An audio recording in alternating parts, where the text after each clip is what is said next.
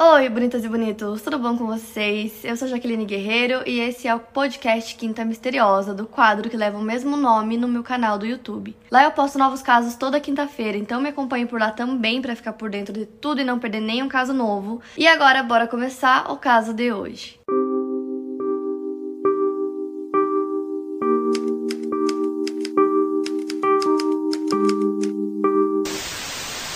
Bonnie Limpa Sweet nasceu no dia 21 de maio de 1969 em Jacksonville, condado de Duval, na Flórida, Estados Unidos. Filha de Robert e Patricia, Bonnie tinha quatro irmãs e um irmão. Uma de suas irmãs, chamada Verônica, disse que por ela ser a irmã do meio, ela sempre foi a pacificadora que tentava compartilhar amor com todo mundo. Em 12 de setembro de 1987, a Bonnie se casou com um homem chamado Michael Ray Ham. Ele era 3 anos mais velho que ela e na época ela tinha 18 anos. Então agora ela tinha o sobrenome do marido também, então ela se tornou Bonnie Limpa Sweet Ham.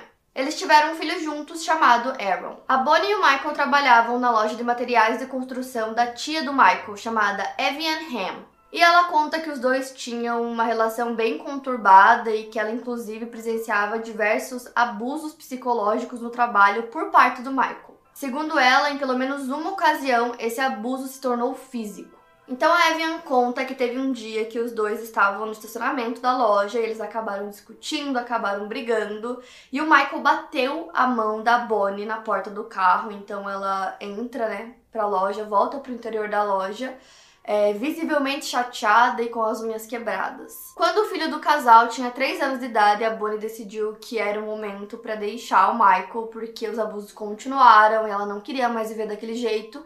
Então ela começou a tomar algumas atitudes para que isso acontecesse, e a primeira coisa que ela fez foi abrir uma conta no banco, uma conta poupança, onde ela ia depositando um dinheiro para que quando ela deixasse o Michael, ela tivesse como sustentar o seu filho. Então ela fez isso às escondidas, ele não tinha nem ideia. Então ela enviava todos os extratos dessa conta pro trabalho deles para que o Michael não encontrasse. E ela até chegou a fazer um depósito para um apartamento para que ela pudesse se mudar para esse apartamento com o filho. E ela também começou a procurar novas escolas pro Aaron. Então ela até tentou fazer uma matrícula dele para uma escola nova. E o plano da Bonnie era sair de casa no final de janeiro de 1993, porque justamente no final desse mês o Michael estaria fazendo uma viagem a trabalho, então ela poderia fazer a mudança, tudo sem que ele soubesse. E aí quando ele voltasse, ela já não estaria mais na casa.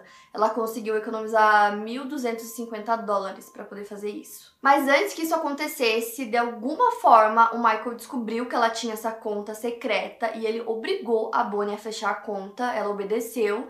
Então, ela tirou todo o dinheiro da conta e aí ela pediu ajuda para um amigo dela. Ela enviou todo o dinheiro dela para ele, que estava nessa conta, e começou a fazer os depósitos para ele, ao invés de fazer para o banco. Então, ele guardava todo o dinheiro dela, ele resolveu ajudar ela. No dia 6 de janeiro de 1993, a Bonnie saiu do trabalho e chegou em casa por volta das sete e meia da noite. E ela tinha combinado com a Evian, que é a tia do Michael, a dona da loja de construção que eles trabalhavam, é, tinha combinado com ela de ir até a casa dela para as duas continuarem o planejamento para um chá de bebê que elas estavam fazendo para uma colega. E ela tinha combinado de ir até a casa da Evian por volta das 8 da noite. Então, meia hora depois do horário combinado, às 8 e meia, a Bonnie liga para Evian e cancela todos os planos delas, dizendo que ela não vai poder ir. E aí ela parecia muito chateada, parecia que ela tava chorando, então a Evian perguntou o que tinha acontecido e a Bonnie disse que ela tinha brigado com o Michael. E aí a Evan pergunta se ela quer ligar para ela depois, quando ela tivesse mais calma, para as duas conversarem. E a Bonnie responde que ela vai ligar para Evan na manhã do dia seguinte. Então, no dia seguinte, 7 de janeiro, a Bonnie e o Michael não compareceram ao trabalho. E logo pela manhã, o Michael liga para a loja e diz que ele não vai trabalhar porque ele estava doente. Mais tarde naquele dia, o Michael disse que no dia anterior, por volta das 11 horas da noite, a Bonnie entrou no carro dela sozinha, sem dizer para onde ia, e saiu. E aí ele disse que ligou para a mãe dele, que se chama Carol, e pediu para ela ir até a casa dele para cuidar do Aaron enquanto ele sairia para procurar pela esposa. A Carol disse que ele demorou cerca de 45 minutos para voltar para casa e quando ele voltou ele não estava com a esposa e ele decidiu não acionar a polícia. Ele disse para a mãe que ele e a esposa tinham discutido e que ele presumia que ela tinha ido para casa da tia dele e não demonstrou muita preocupação. Depois disso, a mãe do Michael foi para casa e ele colocou o Aaron para dormir, foi dormir também. E aí no dia seguinte que ele ligou pro trabalho dizendo que não iria porque ele estava doente, mas ele não falou nada sobre a Bonnie quando ele ligou pro trabalho. E também não disse que ela tinha desaparecido ou que ela tinha saído de casa sem dizer para onde iria. Só que nesse mesmo dia, no caso no dia seguinte à briga, pela manhã, a bolsa da Bonnie foi encontrada atrás do Red Roof Inn, que é uma rede de hotéis econômicos que ficava próximo do aeroporto internacional de Jacksonville. A bolsa dela foi encontrada dentro de uma lata de lixo. O local ficava a cerca de 8 quilômetros da casa da Bonnie. Na bolsa tinha dinheiro, cartões de crédito, documentos e outros pertences da Bonnie, como sua identidade e talão de cheques.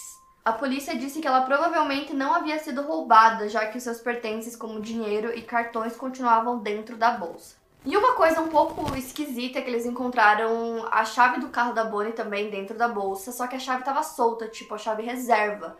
Não era a chave que ela usava sempre, que ficava no molho de chaves dela, então isso era um pouco estranho. A Eve, a tia do Michael, disse que ele não pareceu preocupado ou chateado em nenhum momento depois, né, que encontraram a bolsa da Bonnie. Ela disse que ele estava muito mais preocupado com o fato da esposa estar escondendo o dinheiro dele do que com a segurança dela. Então, desde o início, o Michael disse que ele não sabia onde ela estava, que ele não estava envolvido no desaparecimento dela, só que ele só relatou o desaparecimento da esposa é, depois que a bolsa dela foi encontrada, né? Até aquele momento ele não tinha falado para ninguém que ela tinha desaparecido, só pra mãe dele que foi até a casa dele para cuidar do Aaron. E ele disse que para ele ela teria desaparecido depois da briga que eles tiveram. E aí ele falou que ele já sabia que ela não estava feliz com o casamento, já fazia um tempo. Não soube especificar quanto tempo fazia.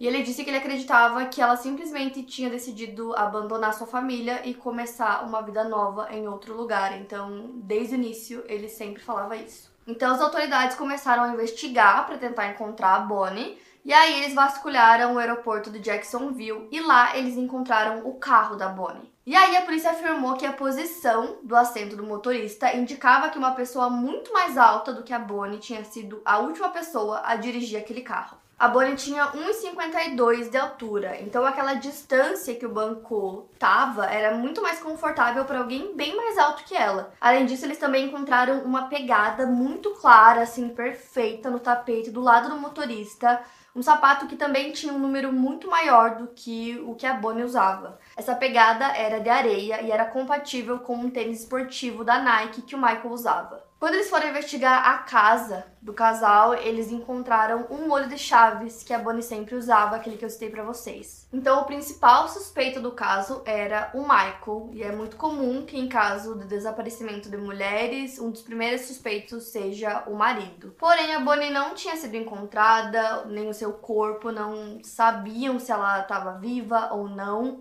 E ainda assim, alguns membros da própria família do Michael acreditavam que ele sabia o que tinha acontecido com ela. A Evian, por exemplo, a tia do Michael, ela era uma dessas pessoas que acreditavam que ele sabia o que tinha acontecido.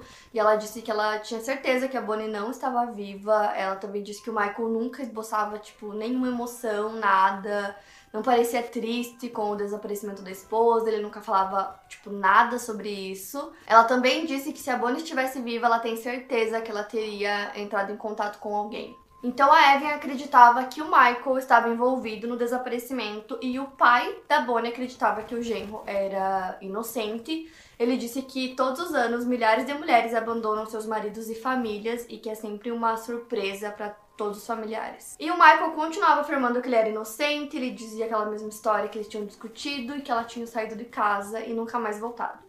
Então a polícia não estava chegando a lugar nenhum no caso, e na época o Aaron, como eu disse para vocês, tinha 3 anos de idade. Então ele foi entrevistado por uma assistente social infantil chamada Brenda Matters. Então ela começou a conversar com ele e, segundo ela, a criança disse entre aspas: Papai machucou a mamãe. Papai atirou na mamãe. Meu papai não conseguiu acordá-la. Então ela perguntou novamente quem teria machucado sua mãe e novamente a criança disse: Meu papai. As autoridades afirmam que, com base no que a criança disse a eles naquele dia, eles concluíram que o desaparecimento da Bonnie foi o resultado de uma briga doméstica.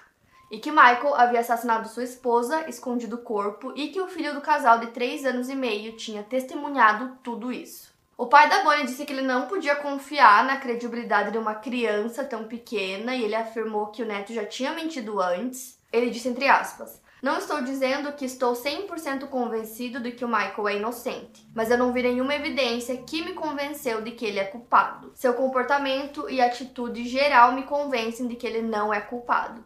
Eu me recuso a perder a esperança de que Bonnie esteja viva até que tenhamos alguma prova, alguma evidência de que Bonnie está morta. Já a Evan disse que agora ela acreditava mais do que nunca que o Michael realmente tinha feito alguma coisa com a Bonnie. Ela disse que ela achava que o Aaron realmente tinha visto exatamente o que aconteceu naquele dia e que ele havia testemunhado o assassinato da própria mãe. O procurador estadual assistente da Flórida, Jim Kowalski Jr., disse que a questão da credibilidade da criança como testemunha é sempre uma preocupação, mas geralmente as crianças não mentem sobre o que vem e eles não mentem sobre o que acontece com eles. Então, um tempo depois que a Bonnie já tinha desaparecido, a família do Michael lutou com ele pela custódia da criança e o Aaron acabou sendo colocado em um orfanato temporariamente enquanto os tribunais tomavam sua decisão. Enquanto isso, a investigação continuava e os investigadores acreditavam que o Michael realmente era o culpado, mas eles não tinham conseguido provar isso ainda, então eles continuaram tentando buscar alguma evidência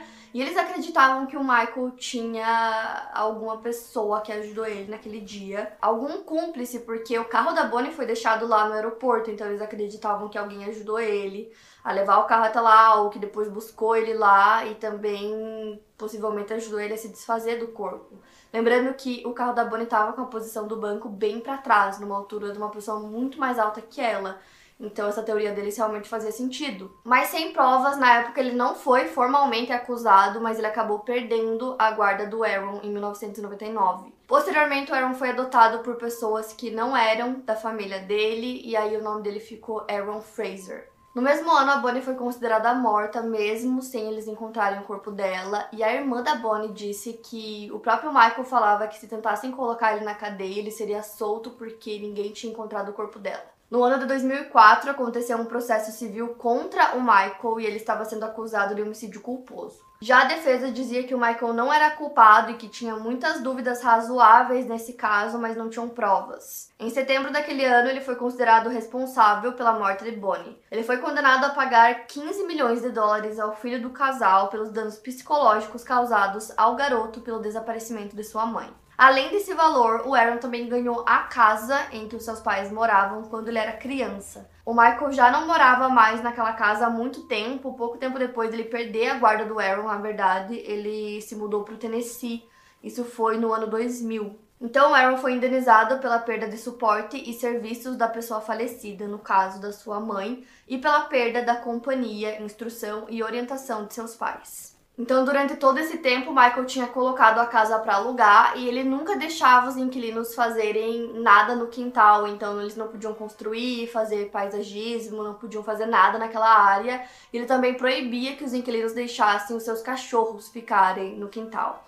Então, uma das pessoas que alugou a casa disse que o cachorro dela sempre ficava latindo para os fundos da casa. Alguns anos depois, em 2013, o Aaron já estava com 20 anos de idade, ele decidiu reformar a casa. E aí no ano seguinte ele estava com o cunhado dele quebrando concreto na área externa da casa, na parte do quintal, porque eles queriam construir uma piscina fechada. Nesse momento começou um vazamento de água e isso fez com que o Aaron tivesse que retirar toda a laje de concreto que ficava embaixo de um chuveiro na área externa.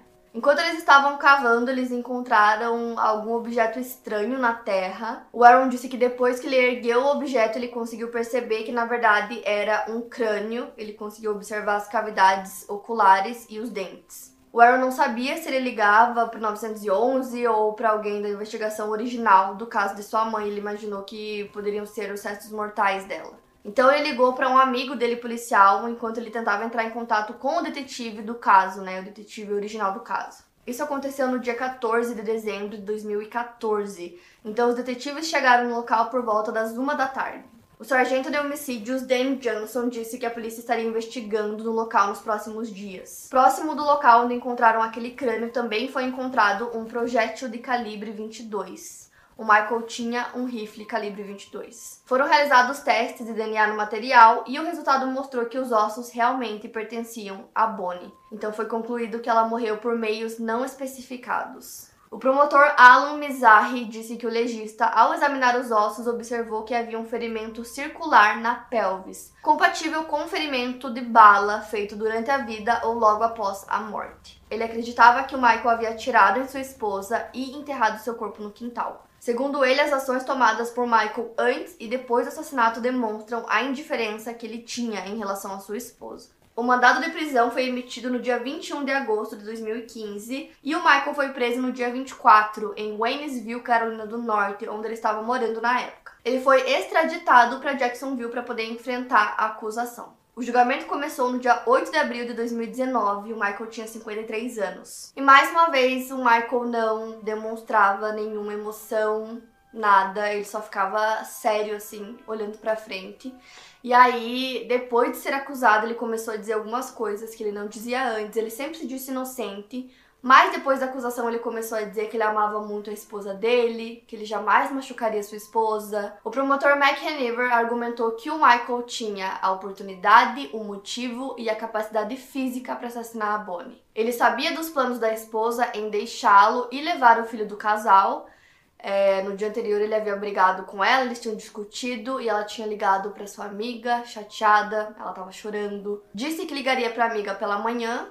Essa ligação nunca aconteceu.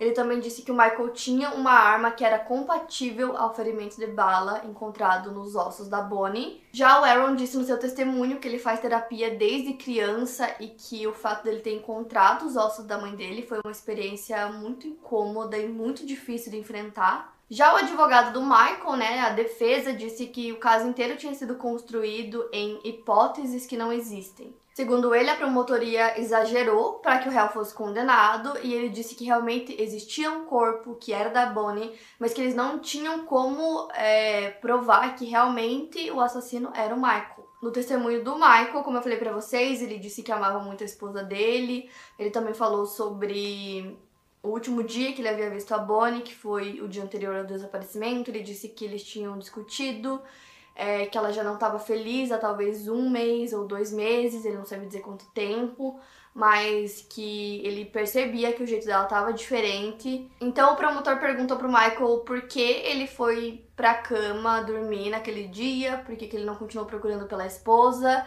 E aí ele disse que ele acreditava que ela tinha ido na casa da tia dele ou da mãe dela e que ele não tinha muito mais do que isso para falar. Ele tinha mais de um advogado e o outro advogado dele argumentou a mesma coisa, que eles não tinham evidências suficientes para provar que ele era o assassino. Porém, dois detentos testemunharam que em 2015 o Michael tinha confessado para eles que ele tinha assassinado a sua esposa. Um dos detentos, chamado Terence Richardson, disse que o Michael começou a contar sobre como ele havia assassinado a Bonnie. Ele disse que a sufocou e seu filho viu e demonstrou ter ficado bravo com ele. Depois disso, ele enterrou o corpo da Bonnie no quintal. Já a defesa disse que depois de 20 anos era impossível dizer de onde aquela cápsula da bala veio e identificar a arma usada. Eles também disseram que a investigação foi toda desleixada, sem documentar a busca na propriedade, e que desde o começo eles concentraram as investigações no Michael, sem buscar outros suspeitos ou outras evidências. Outra pessoa que também deu seu testemunho foi a Brenda Matters, que disse para vocês que conversou com o Aaron na época, e foi para ele que ela confessou que o pai dele havia assassinado sua mãe. Quando perguntada pela defesa, ela afirmou que ela tinha um diploma em serviço social e que na época conversou com o Aaron, ela tinha cerca de um ano de experiência. Ela foi questionada incisivamente pela defesa se ela havia perguntado à criança sobre quando sua mãe estava ferida, se ela havia verificado se Aaron sabia diferenciar o certo do errado, ou se ela havia tentado descobrir se o menino havia sido treinado para dizer aquelas coisas. Ela respondeu que não. Eles responderam o porquê dela não ter feito essas coisas e ela disse que era pela idade que o Aaron tinha na época, argumentando que queria reunir o máximo de fatos que ela conseguisse e que ele deu a ela a versão dele dos fatos. Outra questão que a defesa levantou foi sobre aquele amigo da Bonnie que guardava o dinheiro dela. Eles disseram que eles achavam que os dois tinham é, um caso amoroso e que esse era o, um dos motivos pelo qual ela queria deixar o marido. Outras pessoas que testemunharam também foram os tios do Michael, né, os donos da loja que ele e a Bonnie trabalhavam na época do desaparecimento. E eles disseram que eles conheciam super bem o casal, já que eles trabalhavam lá com eles, e que eles sempre acreditaram desde o início que o Michael estava envolvido. Uma coisa que o Aaron disse também é, no julgamento que eu fiquei muito chocada, assim, porque é uma coisa extremamente pesada. Ele disse que ele sempre soube que a mãe dele estava enterrada em algum lugar. Ele só não sabia onde, que ele tentava, mas que ele não conseguia lembrar. Michael Ham foi considerado culpado de assassinar a esposa e enterrar o corpo em seu quintal em 10 de abril de 2019. O júri foi composto por três mulheres e três homens. Foram cerca de 90 minutos de deliberação para o veredito. O Michael não demonstrou expressão alguma quando leram o veredito para ele. O Aaron estava sentado junto aos parentes de Bonnie no lado da promotoria e eles choraram quando ouviram o veredito. Depois do veredito, o juiz responsável pôde dar início à fase de penalidades. Os mesmos jurados responsáveis pelo veredito ouviram testemunhas sobre fatores que poderiam agravar ou não a sentença do Michael, podendo aumentar ou diminuir o tempo em que ele ficaria preso. Os fatores foram: se o crime foi cometido na presença de outro membro da família, nesse caso, o filho, Aaron, se houve adulteração de provas, se foi cometido de maneira hedionda, atroz e cruel, se o crime resultou consequências emocionais traumáticas graves na família. O júri concordou com três desses fatores. O Michael viveu da apólice de seguro de sua esposa por anos, até ser preso. Ele pagou a fiança e estava livre até o julgamento que aconteceu em abril de 2019. No dia 21 de maio, a sentença saiu e ele foi condenado à prisão perpétua. Ao todo, Michael ficou livre por 26 anos depois de assassinar a Bonnie. Durante esse tempo, ele se casou novamente com uma mulher chamada Anne Wright. Atualmente, ele está preso na instituição correcional de Madison. Em maio de 2021, ele apelou ao primeiro tribunal distrital de apelação sobre sua condenação à prisão perpétua. Ele argumenta que a declaração feita por seu filho quando tinha 3 anos não deveria ter sido levada em consideração no julgamento. Outro ponto que ele levanta é o de que o cartucho 22 encontrado próximo ao corpo não deveria ter entrado como prova e que sua sentença não deveria ser prisão perpétua. O tribunal, em um parecer de 11 páginas, rejeitou todos os argumentos dados por ele. Então, para vocês entenderem melhor, a recomendação era uma pena de 7 a 22 anos, mas o juiz desviou dessas diretrizes, o condenando à prisão perpétua, e ele foi capaz de fazer isso desde que ele emitisse uma ordem com explicação por escrito. A sentença violaria as diretrizes em vigor da época em que o crime aconteceu, e por isso Michael acreditava que deveria ter recebido uma pena mais compatível com essas diretrizes do que a sentença à prisão perpétua. O juiz disse que decidiu dar essa sentença pelo grave trauma físico e emocional causado no Aaron. Dois dias antes da condenação à prisão perpétua do Michael, a família da Bonnie se reuniu para agradecer aos amigos e familiares que nunca pararam de lutar para que a justiça fosse feita por Bonnie e também para celebrar a data do seu 50 aniversário. Eu acabei encontrando esse caso no YouTube, vendo uma entrevista que o Aaron deu, tem algumas que vocês encontram por aí. E aí eu comecei a ir a fundo e eu queria muito trazer esse caso para vocês. Ele não é um caso tão desconhecido, mas eu queria muito que vocês ouvissem essa história porque a reviravolta que tem esse caso, tipo, anos depois é surreal. E principalmente pelo fato de que quem solucionou, né, o crime da própria mãe foi o Aaron, né? Então imagina se ele não tivesse começado a construir uma piscina no quintal da casa que ele herdou, ele provavelmente nunca teria encontrado, ou talvez nunca encontrassem os ossos dela lá, e aí nunca conseguiriam comprovar que o Michael realmente foi o culpado. Então esse caso é muito doido. Para mais casos, siga o meu podcast. Lembrando que os casos novos saem primeiro lá no meu canal do YouTube. Obrigada por ouvir e até o próximo caso.